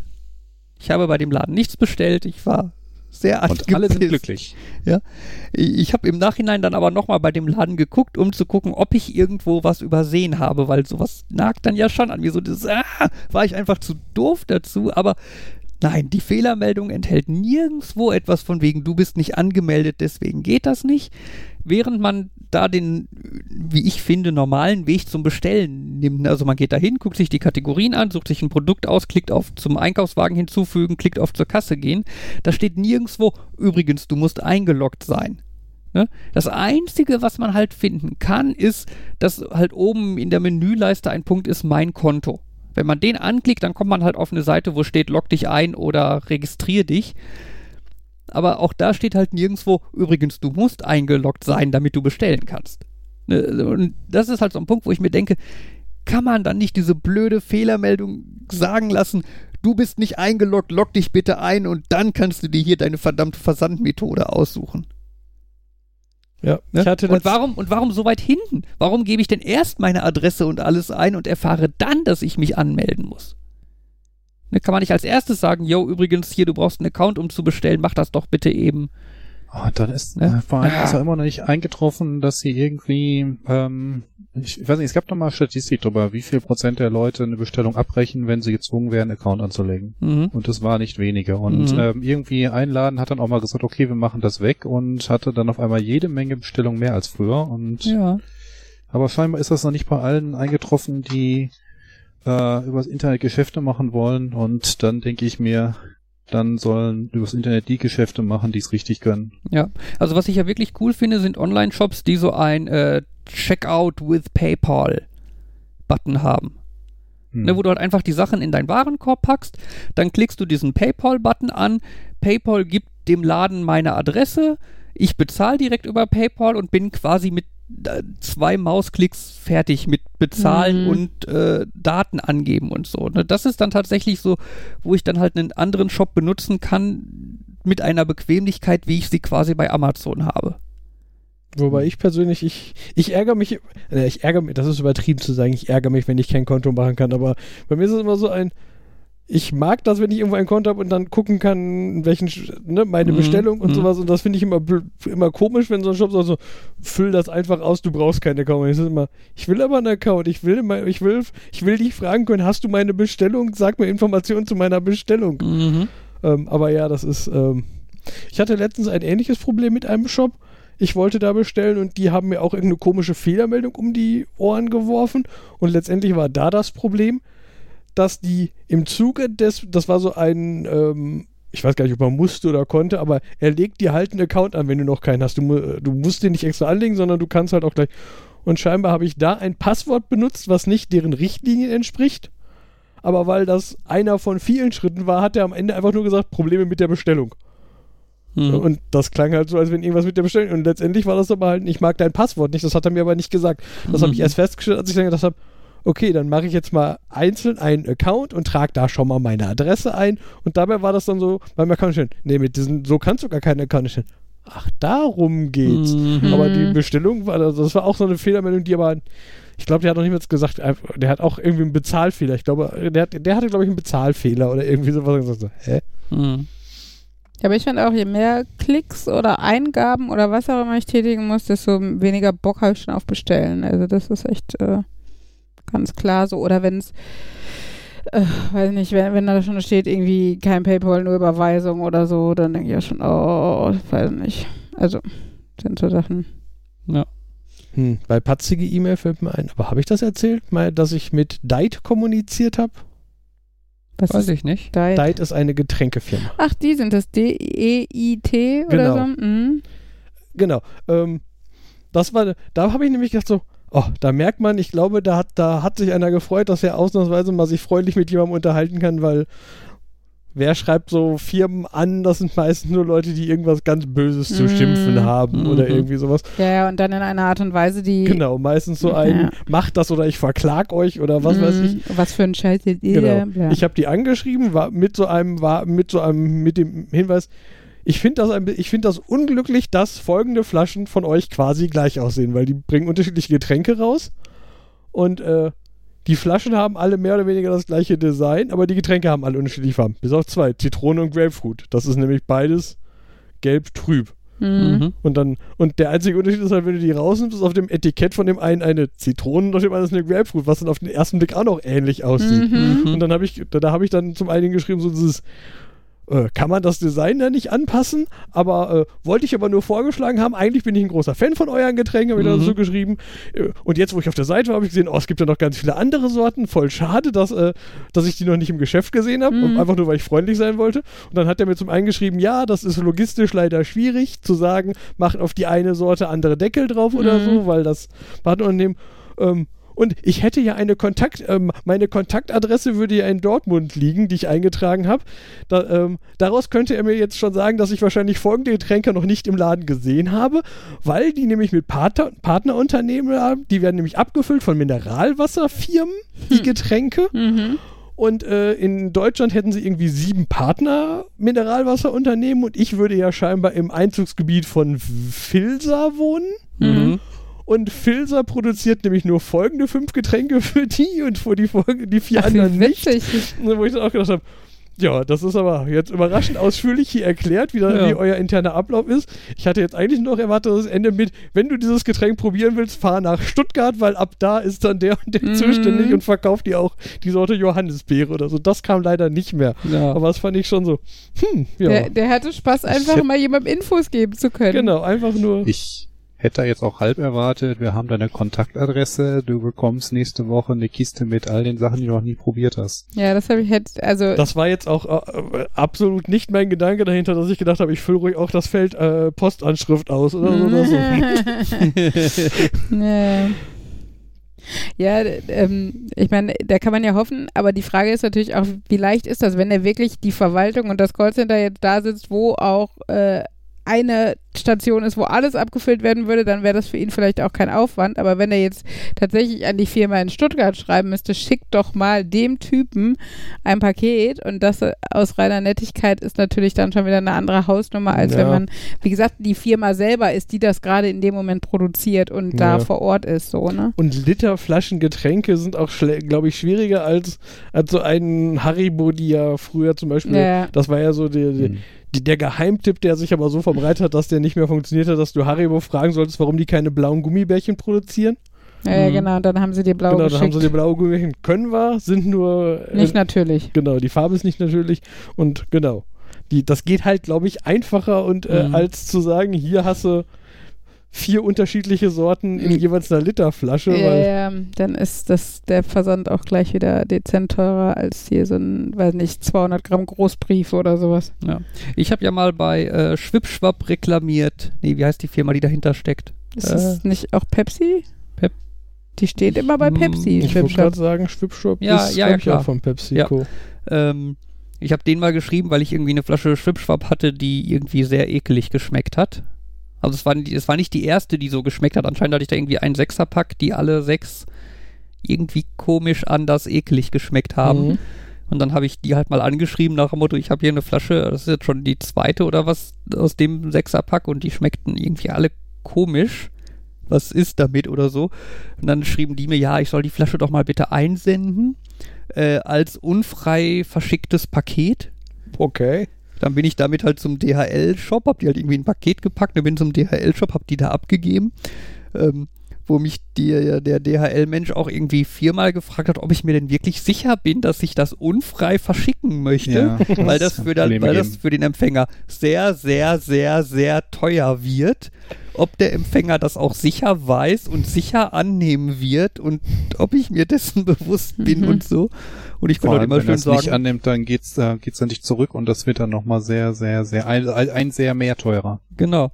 Ähm, äh, dann habe ich gesagt, ja, die wissen das und machen sie mal.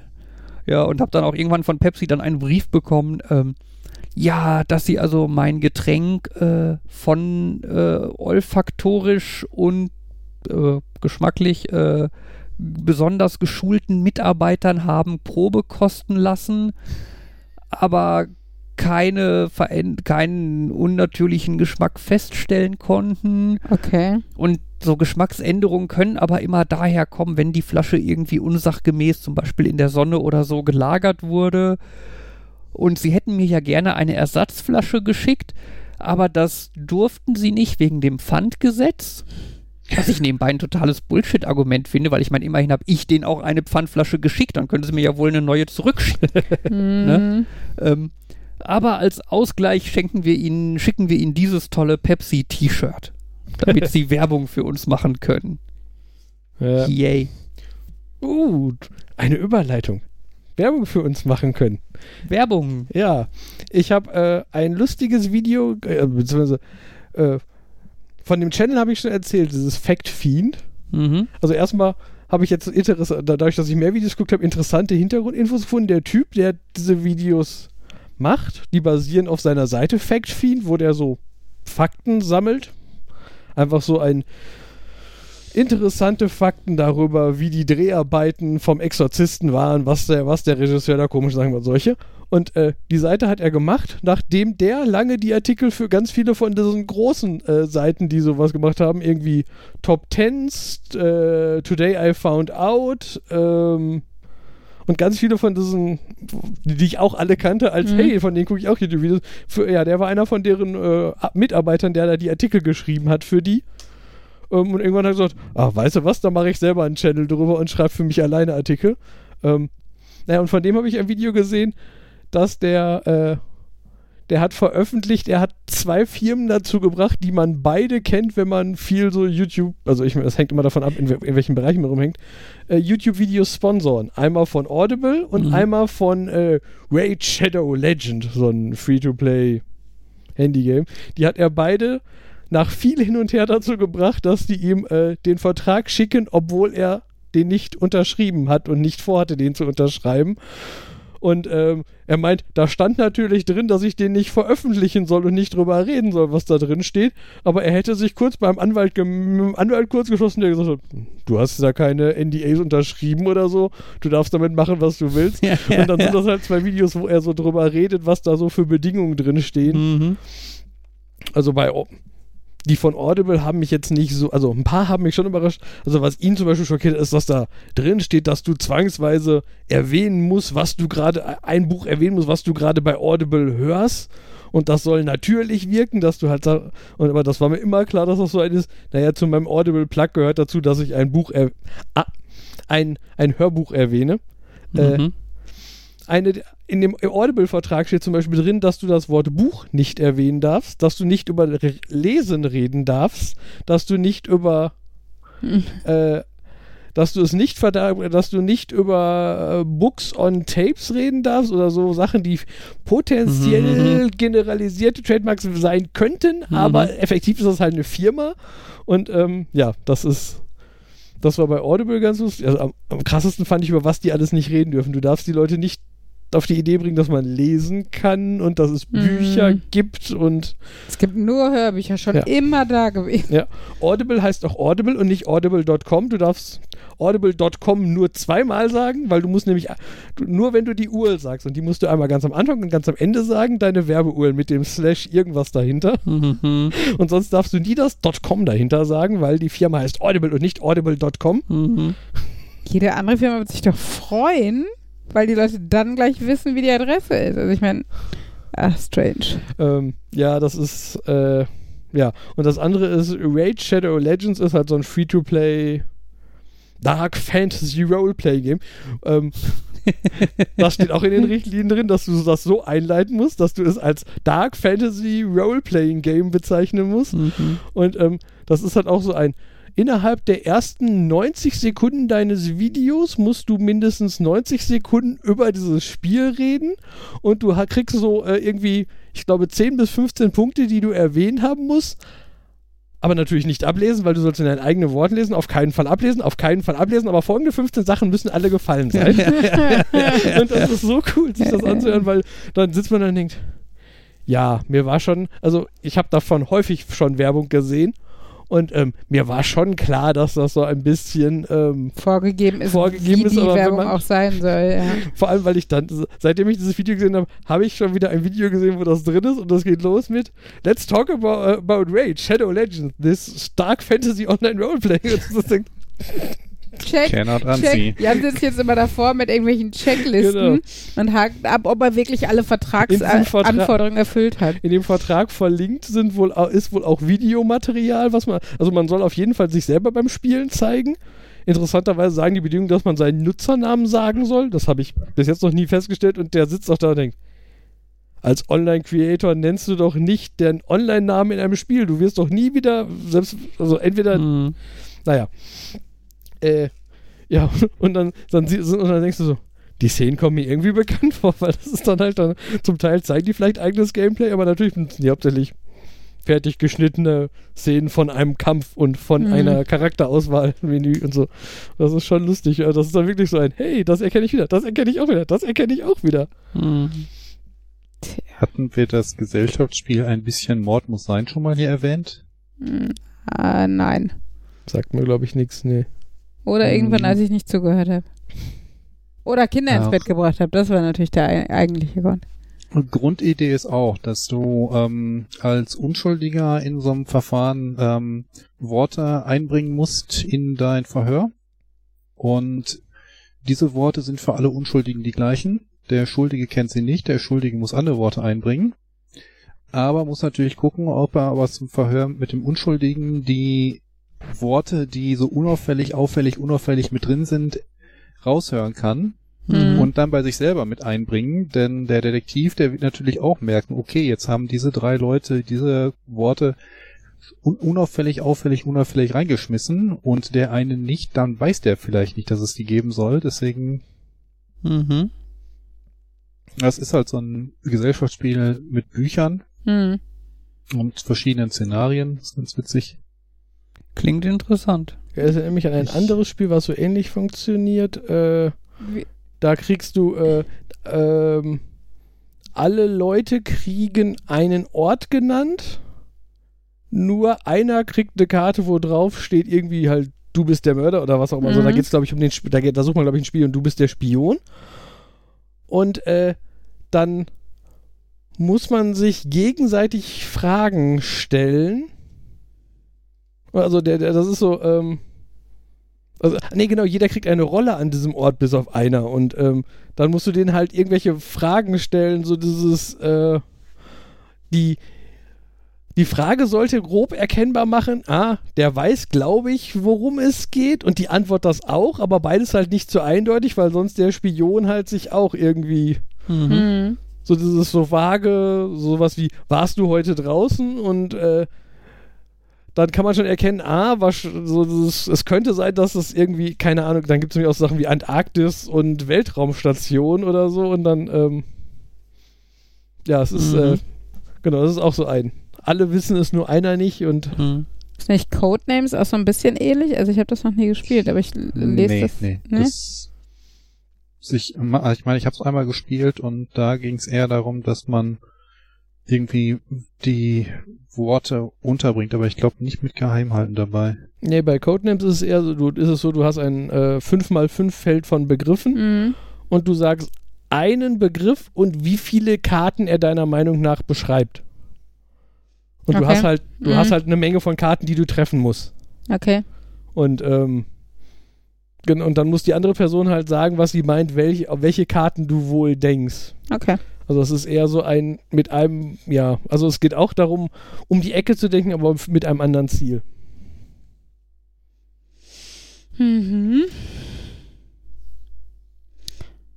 Ja, es gibt äh, viele nette, sch- komische, komische Spiele. Ja. Ja.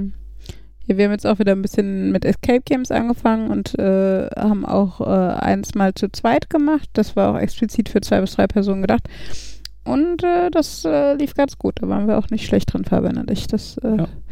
Aber da muss man auch sagen, dass wir tatsächlich diese Escape Games, die heißen glaube ich auch so, vom, mit diesem Chrono-Decoder. Nee, Escape Room, das Ach so, Spiel. ja, oder so, genau.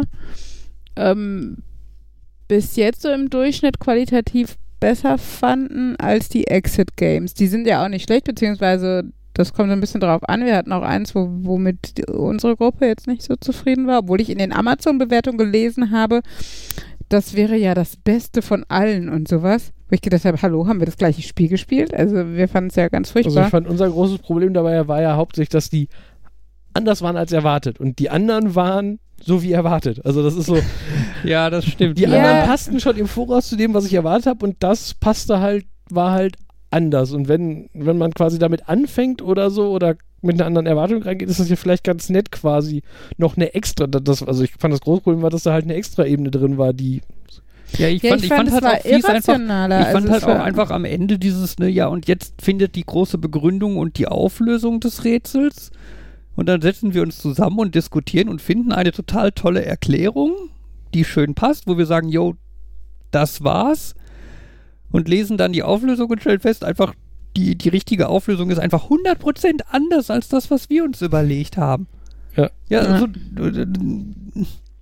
ne, das ist so wie dieses, dieses eine Krimi-Dinner, was wir gespielt haben. Mm, wo, es wo, ich, wo ich auch total happy war, dass ich eine voll- sinnvolle, ja, kluge voll die Lösung gute hatte, Story und sowas. die aber einfach völlig falsch war.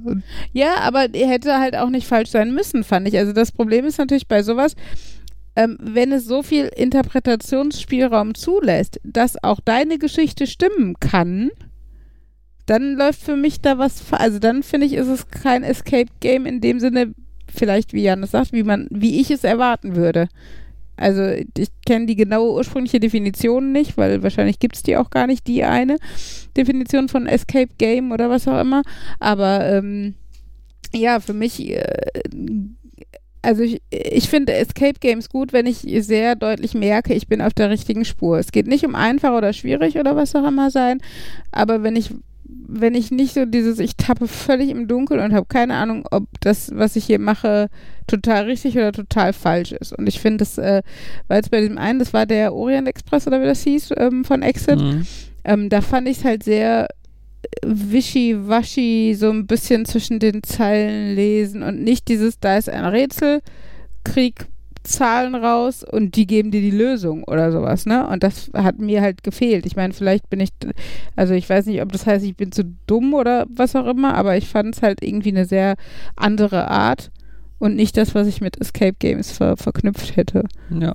Oh, ich muss auch gerade wieder denken an dieses Escape Room Buch, das wir mal gespielt hatten. Ja, das war auch so Wo sehr. auch so Rätsel drin waren. äh, Also ich gerade dieses eine, wo man diese Linien verfolgen musste Mhm. über mehrere Seiten. Äh, Das war cool, bis darauf, dass es nicht cool war.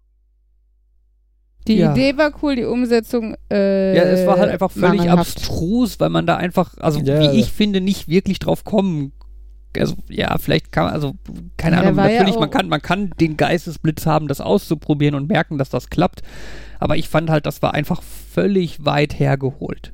Ja, ich meine, da war ja auch eins irgendwie mit so, so Farben oder sowas an, also du so das Farbensammeln, du bist aber auch nur so ganz vage an denen vorbeigekommen und solltest dann erkennen, ja, bei dem Raum war ja die Tür grün, also und äh, nee, oder gelb und bei dem, da bist du ja durch den Garten gelaufen, da ist ja vor allen Dingen grün und dann musstest du wissen, dass die diese Farbkodierung irgendwie da wichtig war oder sowas und das fand ich äh, da auch abstrus und das ist halt das, was ich halt meine mit diesem, also im Vergleich auch mit den mit diesem einen Exit-Spiel, zumindest die anderen, mit denen waren wir auch sehr zufrieden eigentlich. Ja.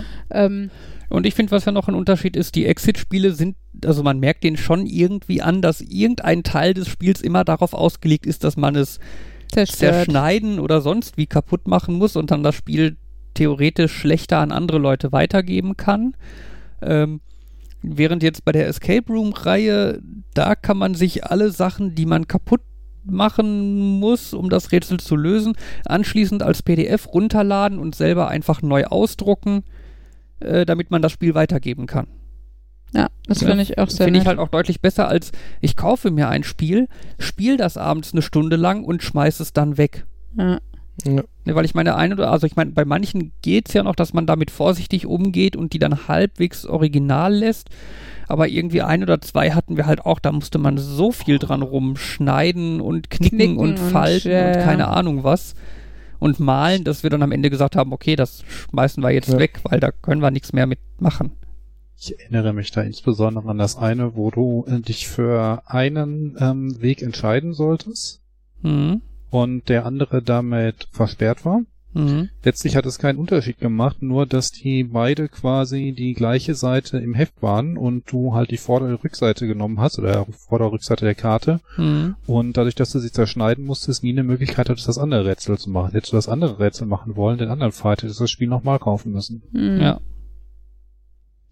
Ja, wohl nochmal mache ich es ja eh nicht, aber ja, wie gesagt, jemand, also jemand Ja. anderes halt. Uh, und bei den Escape Room-Dingern kriegst du auch eine sehr ausführliche Komplettlösung auf der Homepage zum Runterladen für Okay. jedes einzelne Spiel. Das finde ich auch ein bisschen schöner als diese kleinen Karten bei den Exit-Spielen, wo dann halt so drei Sätze draufstehen, die dir jetzt erklären, was du nicht kapiert hast oder so. Und wenn du wirklich auf dem Schlauch standest, dann reichen manchmal Dann auch ist drei es halt ganz nicht. nett, wirklich ausführlich lesen zu können, was man hätte machen sollen und können und wie man darauf kommen sollte. Ja, manchmal ist das so ein, du kriegst einen Hinweis und denkst dir, ja, den Hinweis, das wusste ich und der nächste ist, hier ist die Lösung, die ist 32 und du denkst, ja, aber ich verstehe nicht, wo der Weg dazwischen ist. Ja. Ähm, ist mir jetzt nur gerade eingefallen, wo du immer Escape Room sagst, finde ich so lustig, dass äh, dir das Konzept des physikalischen Spiels, wir Hm. nennen, wir, nennen, nennen hier die meisten auch Escape Room, aber es gibt auch Bereiche, wo Leute das dann einen Room Escape nennen. Weil das ist halt ein Spiel. Du, das, das- Spiel ist, du entkommst dem Raum und das ist ja Nee. kein Fluchtraum. Also, Ja. also ich glaube, Ja, das ja, ist auch so ein bisschen. ja. Das ist, glaube ich, so eine Länd Das ist so eine ländliche ist, ist jetzt das falsche Wort, äh, landesspezifisch. Also ich habe keine Ahnung, ob das in. Aber ja, das fand ich so eine lustige Feststellung, so dass ich denke, weil das erste Mal, als ich das gehört habe, war das so ein in irgendeinem YouTube-Video, glaube ich. Du machst das falsch. Und dann, okay, die Person 2 macht es auch falsch und Person 3 macht es auch falsch. Vielleicht ist das da, wo die herkommen, richtig. Aber das ist ja genau wie bei so Filmtiteln, die dann zwar in Deutschland immer noch Englisch sind, aber anders Englisch, weil man muss ja das, das doofe Englisch für die Deutschen nutzen. Ne? Also, äh, ja, mir fällt jetzt natürlich kein Beispiel ein, aber Sa Sachen, die, also Filme, die halt einfach nicht ihren englischen Titel übernommen haben, sondern einen anderen englischen Titel äh, genutzt haben, weil, ja, die das einfache Wörter sein müssen, die auch jeder nicht gut des englischen mächtigen Deutschen äh, verstehen würde. Wenn bei Escape Room, wenn wir mal ehrlich sind, viele von diesen Escape Rooms, zumindest die, die wir bisher gemacht haben, die bestanden aus mehreren Räumen. Ja, Und man das sagt ist trotzdem, schon. macht diesen Heißt einen ja auch Escape, Escape Room. Rooms. Ja, aber normalerweise Ja, sagen wir, ihr macht in diesen Raum und dann sind es halt doch mehrere Räume. Einen mit einem Raum, nicht zwei mit einem Raum. Okay. Wüsste ich jetzt. Aber es, es gibt Echt? halt doch sehr viele, wo du halt. ja. Der, der, den es zweimal gab, den wir auf dem auf der Ach so, Geburtstagsfeier gemacht Stimmt, haben. ja. ja. Und der, wo wir mit Sarah und Thomas waren. Stimmt, die waren beide tatsächlich nur ein Raum.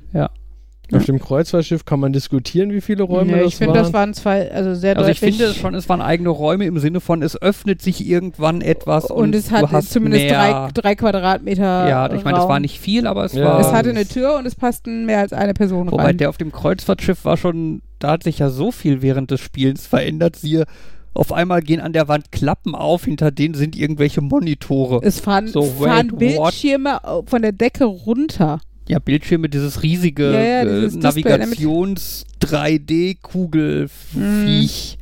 Ja, ja, das, der war schon äh, eine etwas andere Hausnummer. Ja, da hast du halt auch gesehen, die haben halt Unmengen Kohle da reingesteckt und die machen nicht in vier Monaten einen neuen, weil die Leute den dann satt haben oder so, ne? Also. Ja. Obwohl ich weiß gar nicht, wie ist denn die Ratio, wie, wie, also wie oft ändern sich die Räume von so Escape Room Ja, äh, keine Ahnung, Anbietern? müsste man mal beobachten, wie häufig sich deren Homepages ändern oder so. Ja. Ne, ich denke mal, hängt halt so ein bisschen einfach davon ab, wie viele Leute gibt es so, die Interesse an Escape Rooms haben Hm. und wie oft gehen diese Leute in Escape Rooms. Das heißt, ja, wann wann haben einfach, Dein Kundenstamm abgearbeitet sozusagen. Ja. Weil irgendwann kennt in Anführungszeichen jeder den Escape Room. ja. Ne, dann kommt keiner mehr. Nun gut. Als man könnte jetzt von Escape Rooms wieder so den, eine Verbindung ziehen zu klassischen Grafik-Adventures, weil äh, man ja damals da auch, also es heißt, okay, ich sagte jetzt doch mal damals, auch wenn ich letztens gesagt habe, dass Grafik-Adventures ja wohl noch weiterleben, aber da war ja auch, man hat Gegenstände gesucht, man hat Puzzle gelöst, man hat eventuell auf, auf mehr oder weniger komische Art und Weise die Sachen kombiniert und wenn man nicht weiter wusste, hat man aus dem Computermagazin die Komplettlösung gelesen Hm. und wusste dann doch langsam weiter. Und da habe ich letztens ein interessantes ähm, Video gesehen. Wie gesagt, ich bin der eigentlich der Überzeugung, dass es auch noch weiterhin gute Grafik-Adventures gibt. Aber das Video hat halt gesagt, dass diese Wimmelbildspiele Hm. ja quasi, also Hidden Object Games, der Nachfolger sind. Und nicht nur aus der Perspektive, dass du halt aus einem großen Bild verschiedene Sachen raussuchen musst. Das war damals ja auch so, nur halt weniger gut aufgelöst. Oder später konntest du mit der Maus drüber fahren, hast dann gesehen, was es ist, aber das hatten zu Beginn nicht alle Spieler. Und naja, ich muss da sagen, ich bin eigentlich kein Freund von diesen Wimmelbild-Adventures. Aber ich fand interessant, dass die halt gesagt haben, es ist der Nachfolger. Und ähm, dass sie auch gesagt haben, das ist irgendwie so ein Spielgenre, was sich irgendwie fernab aller anderen entwickelt hat und quasi in so einer Nische groß geworden ist, auf den Spielemessen nicht groß beachtet wird, aber sich sehr häufig verkauft. Und das fand ich eine sehr interessante Aussage, dass das ein Genre ist, was es geschafft hat, weibliche Charaktere gut einzubauen. Die in vielen anderen Spielen ja noch sehr Hm. äh, unterrepräsentiert sind. Da gibt's auch immer wieder den einen oder anderen Skandal mit den Frauen in Videospielen und so weiter. Mhm. Und dass das dort halt ganz gut gelöst ist, dass viele Protagonisten in den Wimmelbild-Adventures dann, die sind.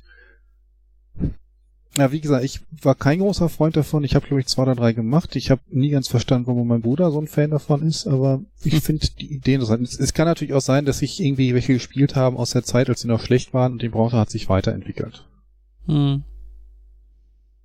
Und ich weiß nicht, ich, da ihr wenigstens habt, vermute ich, dass ihr wahrscheinlich bislang so kaum Erfahrung mit Wimmelbild-Adventures habt. Ich habe wohl auch mal ein, zwei gespielt, aber das ist auch so ein.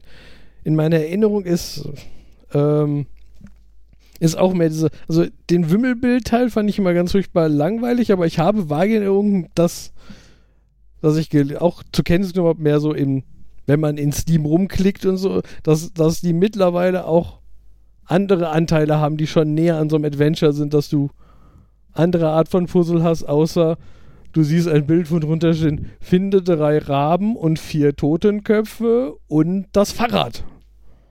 Äh, hier. Und hier. Also das, Ja, das, das ist das, was mich am meisten halt gestört hat. Gebt mir ein Adventure oder gebt mir ein Wimmelbild. Ich kann mit äh, Wimmelbilder sind vielleicht nicht ganz meins, aber ich kann sie auch gerne mal spielen. Aber wenn ich sie jetzt machen muss, um das Adventure weiterzumachen und das Adventure irgendwie dann so halb aufgesteckt wirkt, das hat mir halt nicht gefallen. Gesagt, vielleicht sind sie weiter inzwischen. Ja, kannst du als Hausaufgabe mal rausfinden. ähm, Auch ich hätte jetzt gedacht, dass irgendwie jemand, der so ein iPad hat oder so, mal das eine oder andere ausprobiert. Denn da, ich vermute, Tablets sind dafür auch unheimlich gut geeignet. Viel besser als Maus. Ähm, Eingabegeräte. Stimmt, da hatte ich gar nicht dran gedacht. Ich hatte jetzt gedacht, auf dem Laptop oder so, aber irgendwie rumklicken auf so einem Wimmelbild stelle ich mir jetzt nicht so cool vor, aber auf so einem iPad oder so könnte das Ja. tatsächlich ganz cool wie sein. schade, dass die einzige Person mit einem iPad hier die ist, die an solchen Spielen null Interesse hat, ne?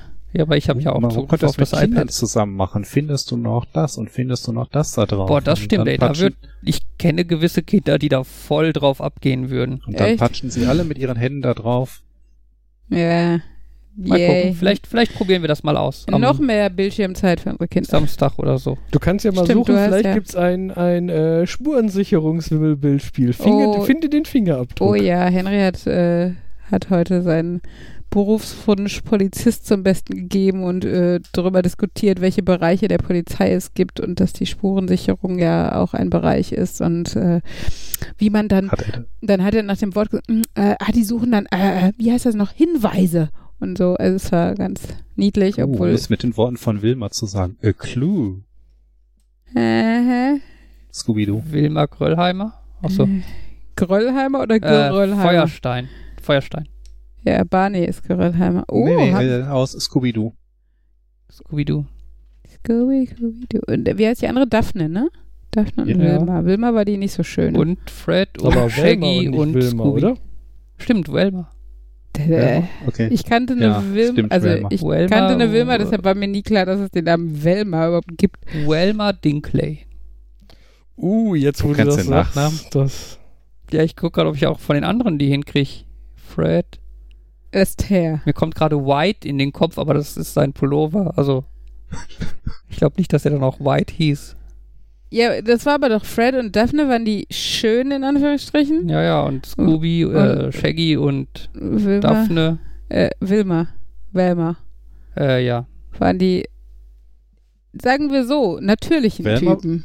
Velma war doch so eher so ein Nerd mit der Brille und Dem Bob mit dem Pony, ja. So, Shaggy war der Drogenabhängige, Scooby war der Hund. Velma Dinkley, Daphne Blake, Fred Jones und Shaggy Rogers. Das ist toll, dass du es abgelesen hast. Ja, jetzt wusste ich jetzt natürlich auswendig. Natürlich. So, ich klicke jetzt mal den Knopf an fürs Outro. Ja. Was denn? Wolltest du noch was?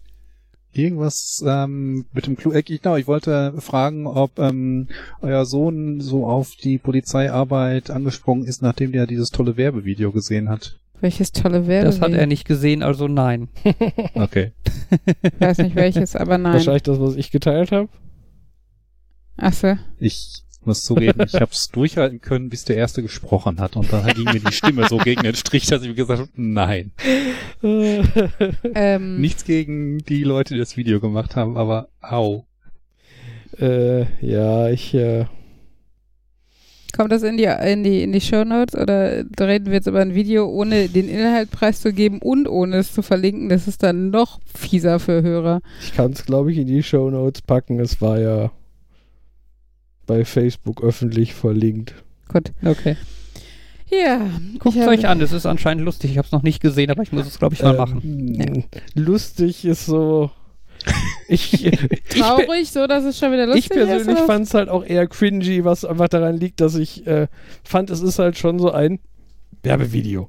Und auch ein, so, so ein, so aus der Kategorie Standard-Werbevideo, wo man immer denkt so, ja, äh, ich brauche so, auch noch da so, so leicht laienhafte Wörter, die sind halt immer so wie, ja, ich werde Feuerwehrmann, weil Feuerwehrmann ist toll. Also, ja, hm.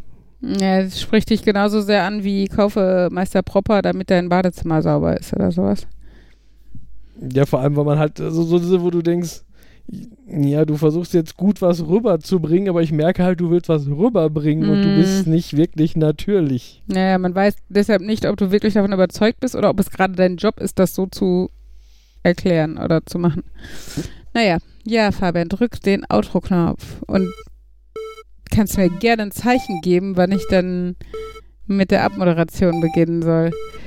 Äh, ich Wir sage müssen nur entscheiden, an welcher Stelle der Markus das, dran da ist. bin ich ja gerade dabei. Ach Ich so. werde zwischenquatschen. Ich wollte gerade sagen, Markus kommt als letzter Nerd. Und äh, von daher war schön mit euch. Kommt, aber vor allen Ullis. was? Wieso quatschen alle Nerd, aber vor allen? Ullis. Ich mache jetzt das Outro. Und zwar sagen wir Tschüss von Nerd. Nerd. Nerd.